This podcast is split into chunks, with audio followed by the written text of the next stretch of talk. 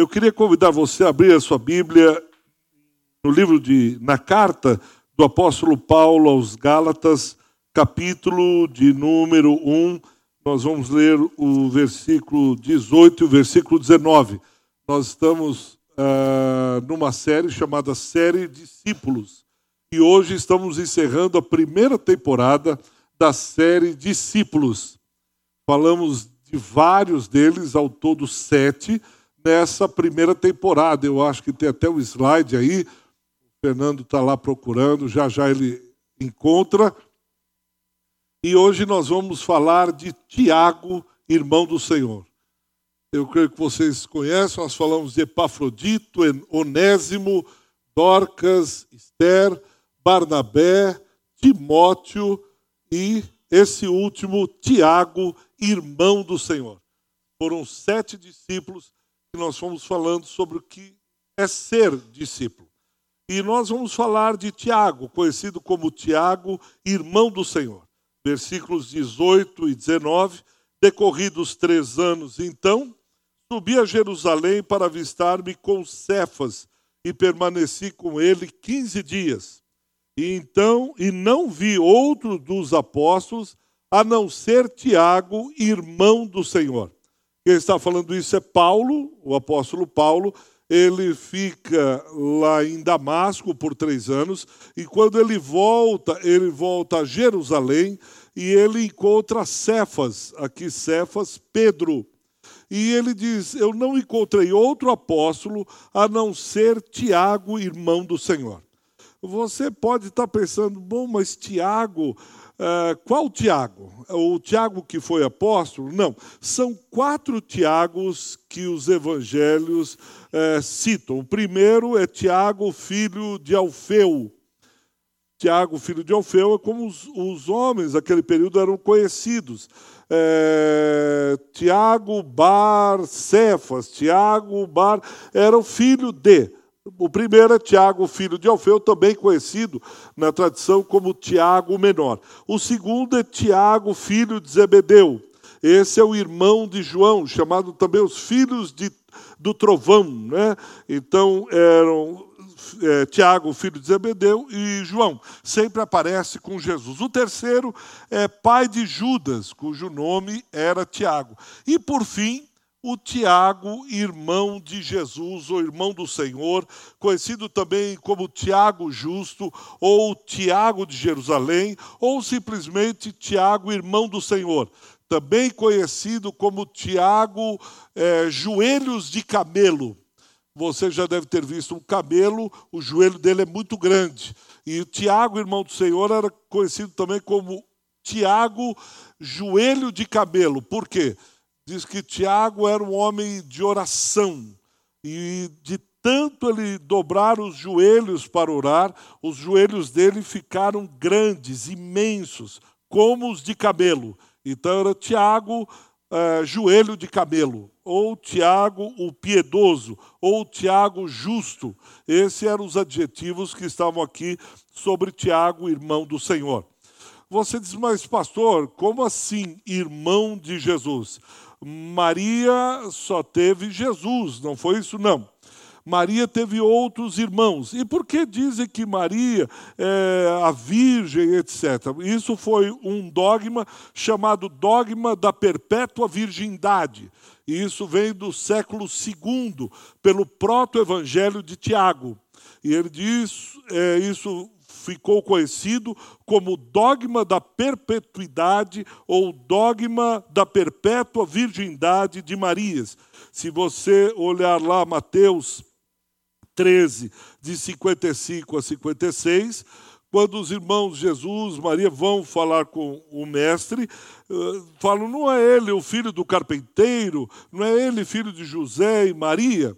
E aí, lá no versículo de número 55, diz: Não é esse o filho do carpinteiro? A sua mãe não se chama Maria? Seus irmãos não são Tiago, José, Simão e Judas? Então, Maria, depois de Jesus, Jesus é o primogênito, nasceu de, de Maria do ventre, mas foi uma intervenção do Espírito Santo. Ele é 100% homem, 100% Deus. Ele nasceu sem pecado. Mas depois disso, José e Maria coabitaram e tiveram outros filhos, como nós vimos: Tiago, José, Simão e Judas. Então você vai ter uh, outros irmãos de Jesus, ou meio-irmão, se você não considerar uh, José, que saíram do ventre de Maria.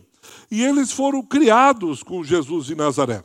Então, Tiago, pelo menos por 30 anos, conviveu com José, o seu pai, o pai de Tiago era o mesmo pai de Jesus, José, ambos provavelmente carpinteiros, porque eles seguiam a profissão dos pais. O pai José era carpinteiro, Jesus era carpinteiro, provavelmente Tiago e os outros irmãos seguiram a mesma profissão de José, foram educados na mesma sinagoga, conviveram na mesma casa.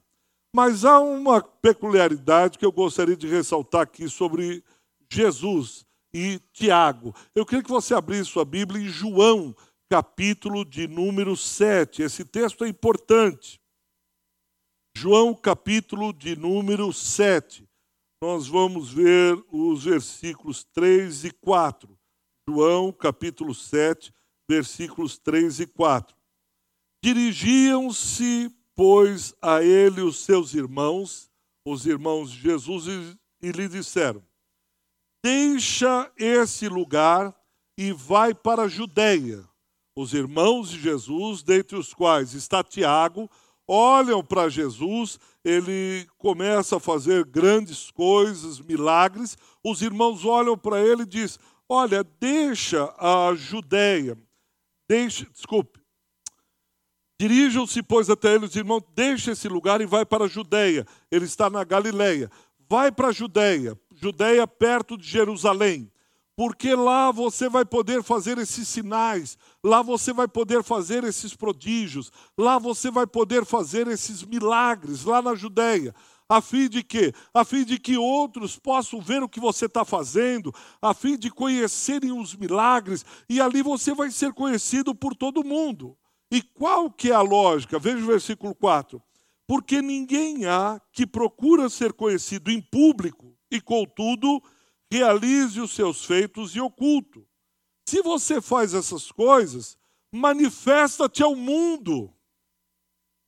Veja a lógica dos irmãos de Jesus, e lá está Tiago. Chegam para Jesus e dizem: Jesus, o teu ministério vai explodir.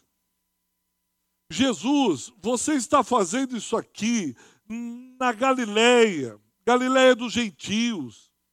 Rapaz, se você for para a Judéia, lá está tendo a festa dos tabernáculos, lá está reunido muita gente. Todo mundo vai conhecer você, eles vão entender a magnitude, a grandeza uh, da sua vida, do seu ministério. Você vai para as redes sociais, Jesus. Mano, eu acho que eles tinham essa liberdade entre um e outro. Mano, lá você, alguém vai pegar um cara, te pôr no Instagram, pôr na, no Face. O Face é coisa de velho, mas tudo bem, os velhinhos também vão atrás de você. É o que eu mais ouço, ouço desse pessoal que mexe com rede. Ah, é Face, eu falo, ó, podia pôr no Face. Face é coisa de tiozão. Então, acho que desde aquele tempo eles já falam isso. Os jovens não trazem nada de novo. Então, eles dizem: olha, vai para o Face, vai para o Insta, dá uma tuitada, todo mundo vai te conhecer, você faz milagre, você cura, pronto, você vai arrebentar. Jesus, você vai fazer sucesso. Na nova versão transformadora diz assim: onde os seus seguidores poderão ver os milagres que realiza. Você não se, você se torna, não se tornará famoso escondendo-se dessa forma. E você pode fazer coisas tão maravilhosas, mostra-te ao mundo. Num primeiro momento, isso parece interessante. Você, eu acho que Jesus coçou a cabeça e disse: Poxa, não é verdade mesmo? Se eu for para um lugar, eu estou lá eh, no interior de Juazeiro do Norte, fazendo milagres. Eu tenho que ir para uma grande capital, ou São Paulo, ou Rio de Janeiro, ou Belo Horizonte, porque lá eu vou explodir o meu ministério, lá eu vou acontecer. Você vê em São Paulo esse fenômeno. A pessoa está no Ceará, a pessoa está lá no Amazonas, eles vêm para São Paulo. Por que, que eles vêm plantar igreja em São Paulo? Porque aqui é um grande centro. Aqui é um grande centro, desse grande centro eu explodo, porque aqui você tem ah, um aeroporto internacional que sai avião de tudo quanto é lado, aqui você tem uma infraestrutura maravilhosa, vai para São Paulo e de São Paulo você expande o teu ministério, chega no Brasil e no mundo. Dali de São Paulo você vai para Orlando. Vai para Miami, porque de Miami você vai poder atingir para o mundo. Lá é alta tecnologia, lá o evangelho está avançado, lá tem coisas maravilhosas, aquele culto show, e como os norte-americanos gostam, né, na sua maioria, culto show. Do culto show você vai para o mundo. Essa lógica é tentadora. A lógica da fama, a lógica do sucesso grandes corais, logo o pessoal vai se ajuntar a você e aí do, do, do São Paulo para o mundo. Mas olha o versículo 5. E aí arrebenta com essa lógica. Por que, que eles falavam isso para Jesus? Bem o versículo 5, João 7, versículo 5. Por que, que eles queriam que Jesus crescesse, tivesse fama, viesse para São Paulo, fosse para Orlando e para o mundo? Por quê? Porque eles não criam em Jesus. Eles não acreditavam que Jesus era o Messias. Eles só falavam essas coisas porque eram incrédulos. Eles só falavam isso para Jesus porque eles estavam completamente distanciados da missão de Cristo. Não era por outra razão. João, revelado pelo Espírito, ele, ele vai no coração dos seus irmãos, inclusive de Tiago, irmão do Senhor, o justo, o piedoso, e diz: o que está no coração deles é a incredulidade. Eles não creem. Por isso que eles querem que Jesus vá para a Judéia, porque eles não creem. As palavras pareciam corretas, pareciam que era isso mesmo. Mas ao contrário da intencionalidade das palavras, era como se eles jogassem uma casca de banana no caminho do Senhor. Se o Senhor ouvisse os seus irmãos naquele momento, ele escorregaria porque não era chegado o tempo dele, não era o modo dele, não era a maneira dele. Jesus responde no versículo 6: Disse-lhes, pois, Jesus: o meu tempo ainda não chegou. O de vocês é o do aqui e agora. O de vocês é o já. O de vocês é o presente. Mas o meu tempo para ir até a cruz ainda não é chegado. Nenhum dos seus irmãos reconheceram o ministério messiânico de Jesus. Nenhum deles entendeu que não era o seu irmão, era Cristo. Não era o, simplesmente o seu meio-irmão, se você quiser dizer assim. Mas ele tinha um propósito maior a realizar. Havia algo de maior para Deus fazer. E é assustador se você pensar que os seus irmãos estavam com ele na sinagoga cultuando cantavam os mesmos cânticos a Deus que Jesus cantava. Eles brincavam. Eles atiravam pedra no Mar Morto. Eles corriam com Jesus. Eles dormiam no mesmo quarto, porque não havia quarto para cada filho. Eles sentavam à mesma mesa. Frequentavam a mesma escola estavam juntos na mesma casa com Jesus por 30 anos. Talvez você não tenha isso com a sua esposa. Mas eles ficaram 30 anos ouvindo Jesus chorar de dor de dente. Jesus se machucaram, um deles se machucaram, e eles estavam juntos. Eles não reconheceram a Cristo, não criam em Cristo, não criam no irmão dele, não criam no propósito que Deus tinha para a vida de Jesus. Eu fiquei pensando, quantos de nós, assim como os irmãos de Jesus, quantos de nós, assim como Tiago, convivemos juntos com irmãos, louvamos juntos, frequentamos a mesma confraria, sentamos à mesma mesa da comunhão, corremos o risco de não conhecermos quem está ao nosso lado.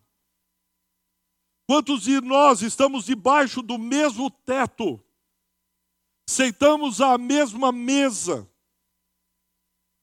sofremos, choramos juntos, nos alegramos juntos, mas não reconhecemos o propósito de Deus na vida daquele que está ao nosso lado por 30 anos, a ponto de aconselhar.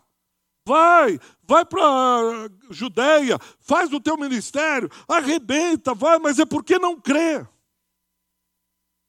É porque eu não estou comprometido com ele, eu não consegui conhecê-lo a fundo. Quantos de nós convivemos debaixo do mesmo teto, com a mesma família, sentamos na mesma mesa por anos a fio e não reconhecemos quem está ao nosso lado de fato? Não sabemos ao certo quem são os nossos filhos. Não conhecemos o coração dos nossos filhos, das nossas filhas o que eles pensam, o que dói, o que machuca, o que fere, o que alegra, o que anima, o que celebra. O que ele gosta de fazer, porque ele faz o que ele faz. Quantos de nós estamos com quase 30 anos do lado da mesma pessoa, dormindo junto, levantando junto, comendo a mesma comida, reclamando das mesmas coisas, e quem nós temos do lado é um cônjuge que é estranho a nós. Quantas vezes olhamos para o nosso cônjuge e dizemos: Você me é estranho. Depois de 10 anos de casado, 15, 20, 25, 30, 40, 50, você olha e diz: É um estranho. Como aquela irmã e diz: Pastor, eu estou vindo aqui me separar. Por que, irmã? Você está quase 45 anos casada com esse homem. Ele diz, porque ela diz, porque eu percebi que eu estou pecando. Eu disse, pecando como? Sendo fiel? Ela disse, não, pastor. Eu estou pecando. Se eu continuar com esse homem, eu estou pecando. Por quê? Porque eu estou dormindo ao lado de um estranho. Eu não sei quem é esse homem que se deita ao meu lado. E se eu continuar a dormir com ele, a fazer sexo com ele, eu estou adulterando, porque estou me relacionando com quem eu não conheço. Esse discípulo não conhecia quem estava ao lado dele, era o próprio Mestre, era Jesus. Quantas vezes nós estamos convivendo com pessoas as quais nós não reconhecemos, não conhecemos, não sabemos quem é. Seja um filho, seja uma mulher, seja um homem seja um tio, seja mãe, seja o pai, debaixo do mesmo tempo, do mesmo, do mesmo teto, por 30 anos. E eram incrédulos quanto ao potencial de Jesus que o Pai havia lhe dado. Veja Marcos capítulo 3. Essa palavra, antes de entrar no seu coração, entrou no meu. Antes de você chorar, eu já chorei com essa palavra. Antes mesmo de você pedir perdão, eu já pedi perdão a Deus. Quando Deus me confrontou, eu realmente reconheço quem está do meu lado. Marcos capítulo 3. Jesus entra e cura um homem com a mão ressequida dentro da sinagoga. Aquele homem por anos sofre e Jesus olha para o coração daquele homem e diz: Vem para o meio, ele com a mão ressequida. Jesus o cura para a glória de Deus. A partir do versículo 7, há um endemoniado sofrendo há um endemoniado sendo oprimido pelas forças demoníacas, do versículo 7 ao 12. Alguém que está ao lado daqueles homens, assim como aquele da mão ressequida na sinagoga, que sentava todos os sábados e passava o dia na sinagoga, assim como esse endemoniado ao lado de familiares e amigos, e ninguém percebeu que ali tinha um espírito imundo, como diz o versículo 11. Mas Jesus olha o coração daquele homem, olha a vida, e liberta aquele homem, diz: Olha, não exponha publicidade, não poste no Insta, não fale para ninguém, não diga para ninguém. Versículo 12. Eu não estou fazendo isso para que olhem para mim e digam, ah, como ele é bonitinho, bonzinho. Não, é porque eu vi o coração desse homem. Eu sei quem que é essa pessoa. Veja o versículo de número 20 e 21.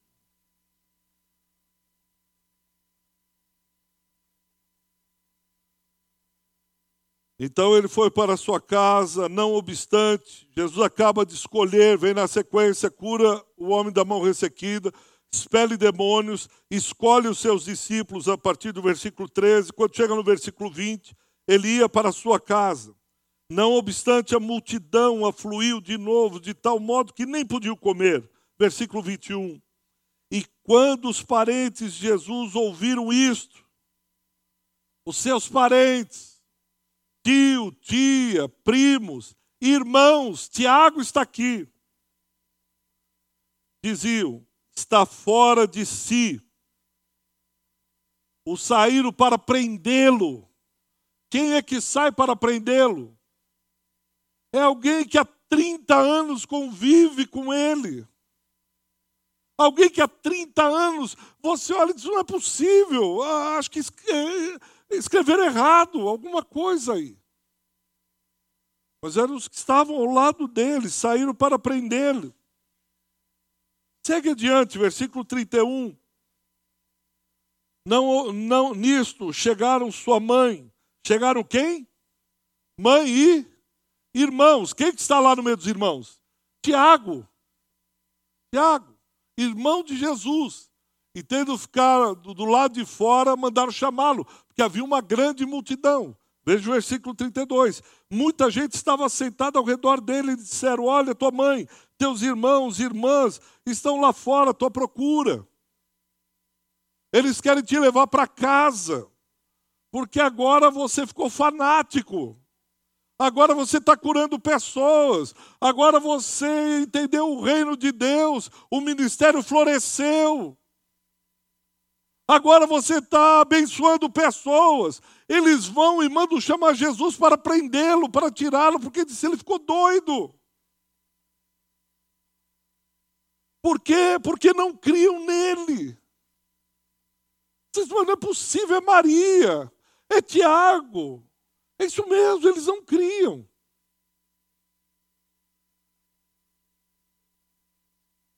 Significa dizer que a gente pode estar perto de Jesus, a gente pode estar debaixo do mesmo teto, a gente pode estar na mesma casa e ainda assim sermos incrédulos, como Tiago foi. Uma vez ouvindo um sermão de Billy Graham, e ele disse que havia numa cidade norte-americana, ele havia lido, que havia um, um cão da Collie, raça Collie, mesmo da Lesse, e diz que todos os domingos, cedo, ele ia para a igreja. Ele saía, Billy Graham disse que não sabe se ele foi ensinado, se ele acompanhava alguém, mas aquele cachorro ia e ficava na porta da igreja quando acabava o culto, escutando todo o sermão, quando acabava, o pastor ia para frente, lá na, na, saída, cumprimentar as pessoas. Disse que essa cole se aproximava e levantava a patinha. E aí o pastor batia na, na patinha assim dela, ela saía e ia embora. Por um tempo esse cole fazia isso. Ele dizia: não é porque ele ia todo domingo, ouvia o sermão, cumprimentava o pastor, que ele conhecia Jesus. Aquele cachorro não era crente. Aquele cachorro não foi batizado. Ele não tinha carteirinha de membro. Ele não participava da ceia. Não é porque a gente está no mesmo teto, ouvindo o mesmo sermão, e foi tudo igual que nós somos crentes, porque essa cole não era.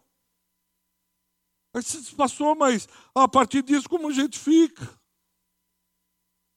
Bom, a partir disso, o senhor está falando que não há, que não pode ser feito. Se até Tiago, que por 30 anos ficou, quanto mais eu. Quando o senhor falava de ser estranho, eu olho para o meu cônjuge hoje e vejo alguém estranho. Eu olho para o meu filho, que hoje é jovem ou adolescente, e também não reconheço mais, não consigo mais ler o coração dele. Eu não consigo ler mais o coração do meu marido, meu marido não o meu coração. Nós não lemos nada sobre os nossos filhos e assim por diante. Minha mãe é uma estranha. O filho pode olhar e dizer: Meu pai é um estranho dentro de casa. Se ele morrer amanhã, tanto faz quanto tanto fez, e agora? Graças a Deus que a Bíblia nos ajuda na nossa pequenez, na nossa humanidade na nossa dor, na, nesse vírus do pecado que foi inoculado em cada um de nós, nessa natureza humana pecadora que não quer morrer. Veja 1 Coríntios capítulo 15, versículo 7. 1 Coríntios capítulo 15, versículo 7.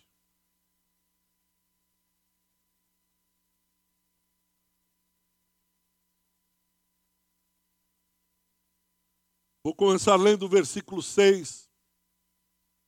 Jesus ressuscitou dos mortos. Foi visto por mais de 500 irmãos de uma só vez, dos quais a maioria sobrevive até agora, porém alguns já dormem. 7. Depois foi visto por quem? Por Tiago, e mais tarde por todos os apóstolos. Pastor, não entendi qual que é a saída. Tiago vai ser conhecido como bispo de Jerusalém. Tiago, em Atos capítulo 15, vai presidir um dos maiores concílios de toda a história da igreja, chamado Concílio de Jerusalém, onde vai dar diretrizes claras aos gentios, ao divisor de água, depois do Concílio de Jerusalém de Atos 15. Tiago vai ser conhecido como justo, piedoso, Tiago vai atrair a atenção, vai ser um dos maiores líderes da igreja, vai escrever uma epístola, tem uma epístola com seu nome. O que aconteceu?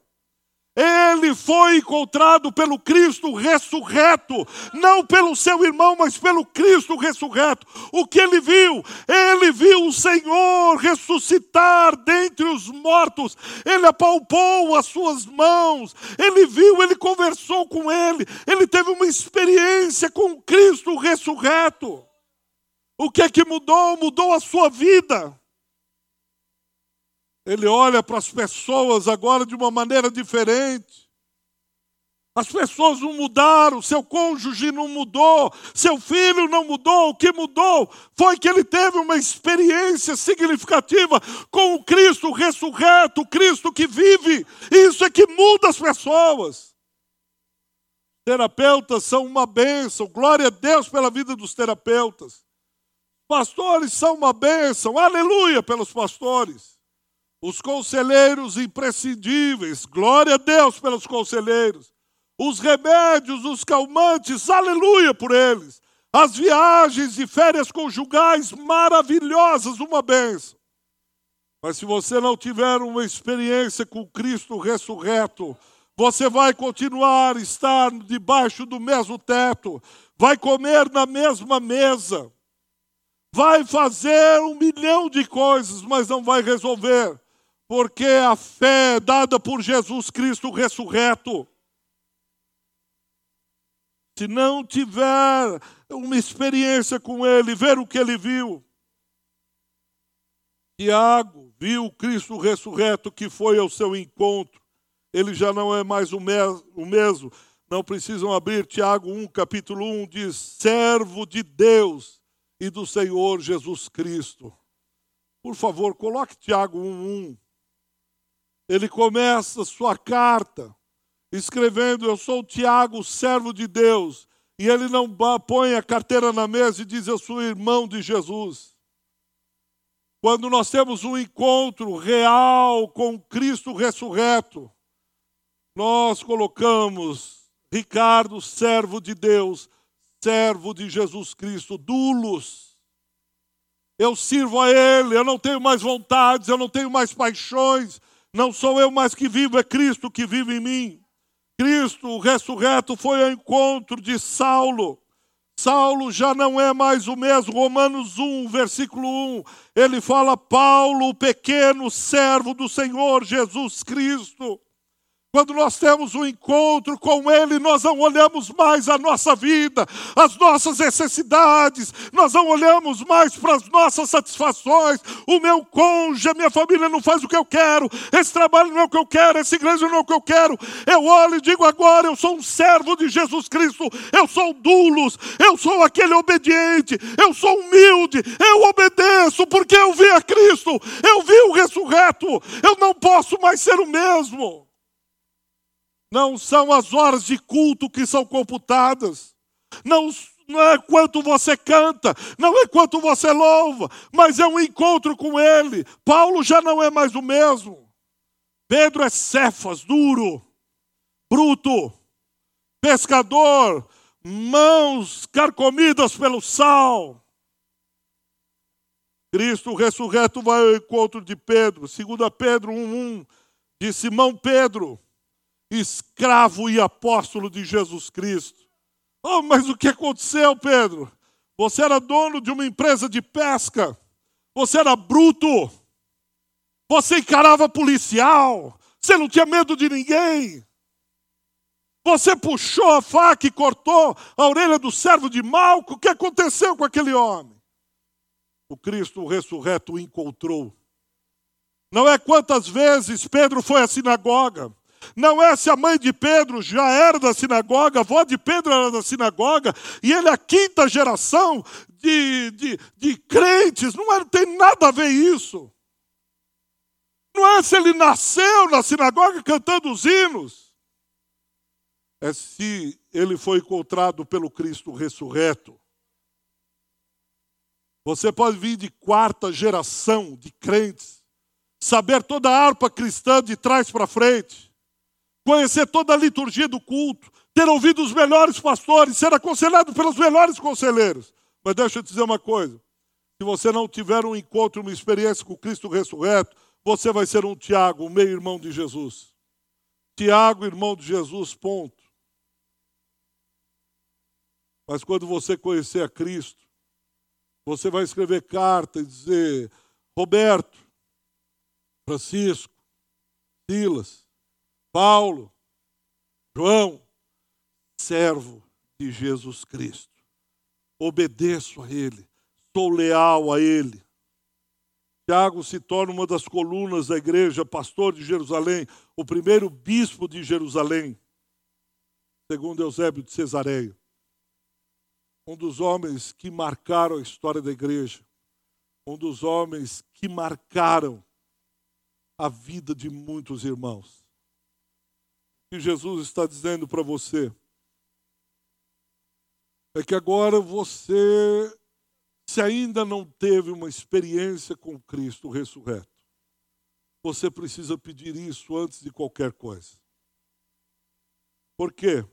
Abra Atos capítulo 1, versículo 14, por gentileza. Atos 1, 14. Cristo havia sido morto, sepultado. Alguns achavam que a vida já não seria mais a mesma. Ele morreu. Agora não tem mais por que viver, o projeto acabou. Alguns talvez estejam aqui hoje olhando e dizendo: o projeto acabou, casamento acabou, relação com filhos acabou, ministério acabou, emprego, aquela firma, aquilo e outro, aquilo lá, e você está enterrando. Mas talvez hoje Jesus lhe trouxe aqui para dizer que não acabou o projeto, que ainda não morreu, porque eles estão olhando e disseram: não, ele morreu, acabou. Mas veja Atos capítulo 1, versículo 14, diz: Todos esses perseveravam unânimes em oração com as mulheres, estando entre elas Maria, mãe de Jesus, sozinha, desamparada, perdeu a família, o projeto de família acabou, não tem mais jeito. Tiago era um incrédulo, Judas não queria saber de nada, só jogar bola.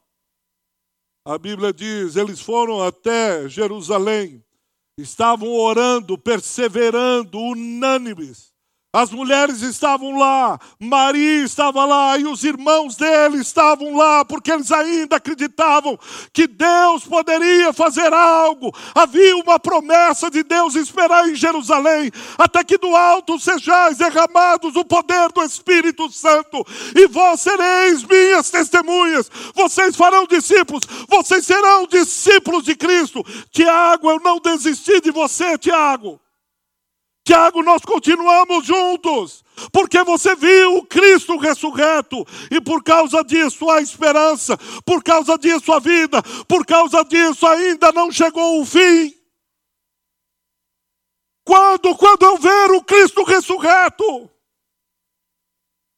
Aquele irmão que dizia: vai para a Judéia, vai expandir o teu ministério e me deixa quieto, porque não cria nele. Agora ele passa a crer. O que eu aprendo dessa história é que às vezes algumas coisas precisam morrer na nossa vida para ressuscitar.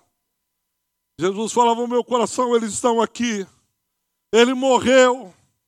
Alguns já tinham enterrado, fechado, colocado a pedra.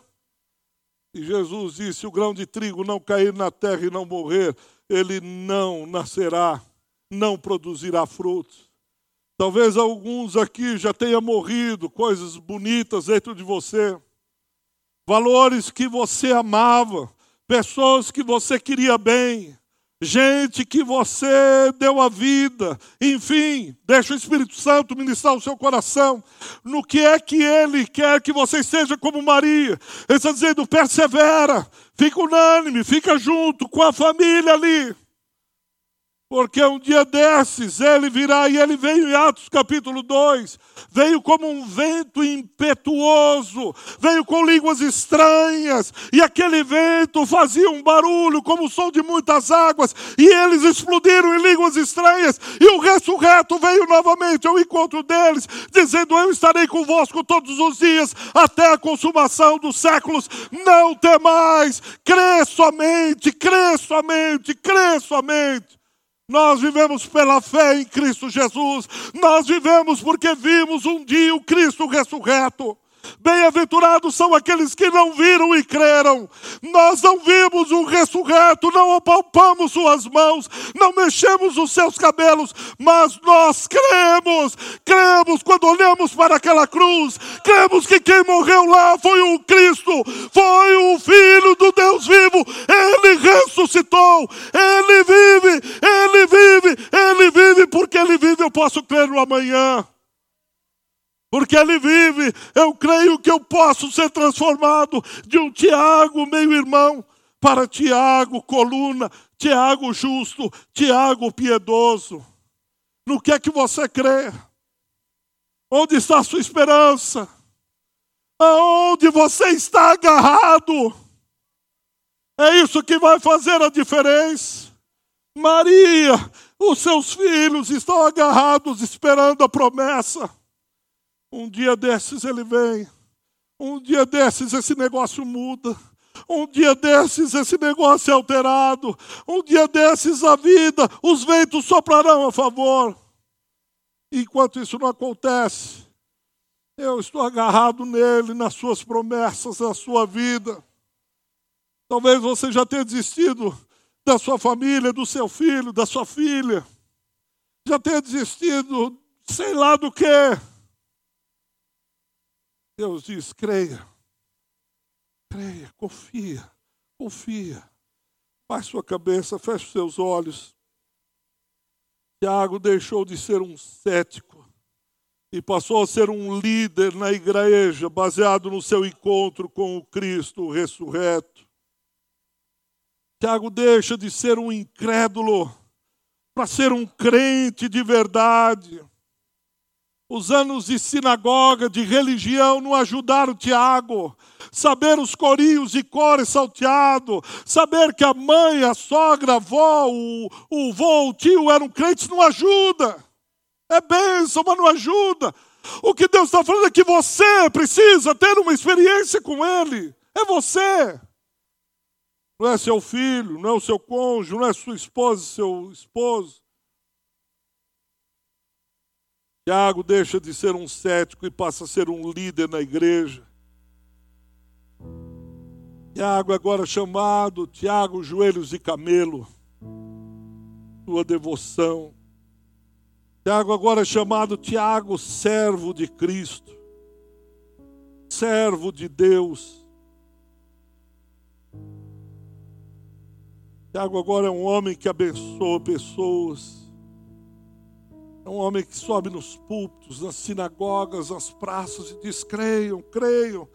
Eu sei o que vocês pensam, porque por 30 anos eu estive do lado dele, por 30 anos eu não criei, por 30 anos eu fui um incrédulo, mas hoje eu creio. Eu fico imaginando a autoridade de Tiago dizendo: Eu sei, eu também já fui um incrédulo.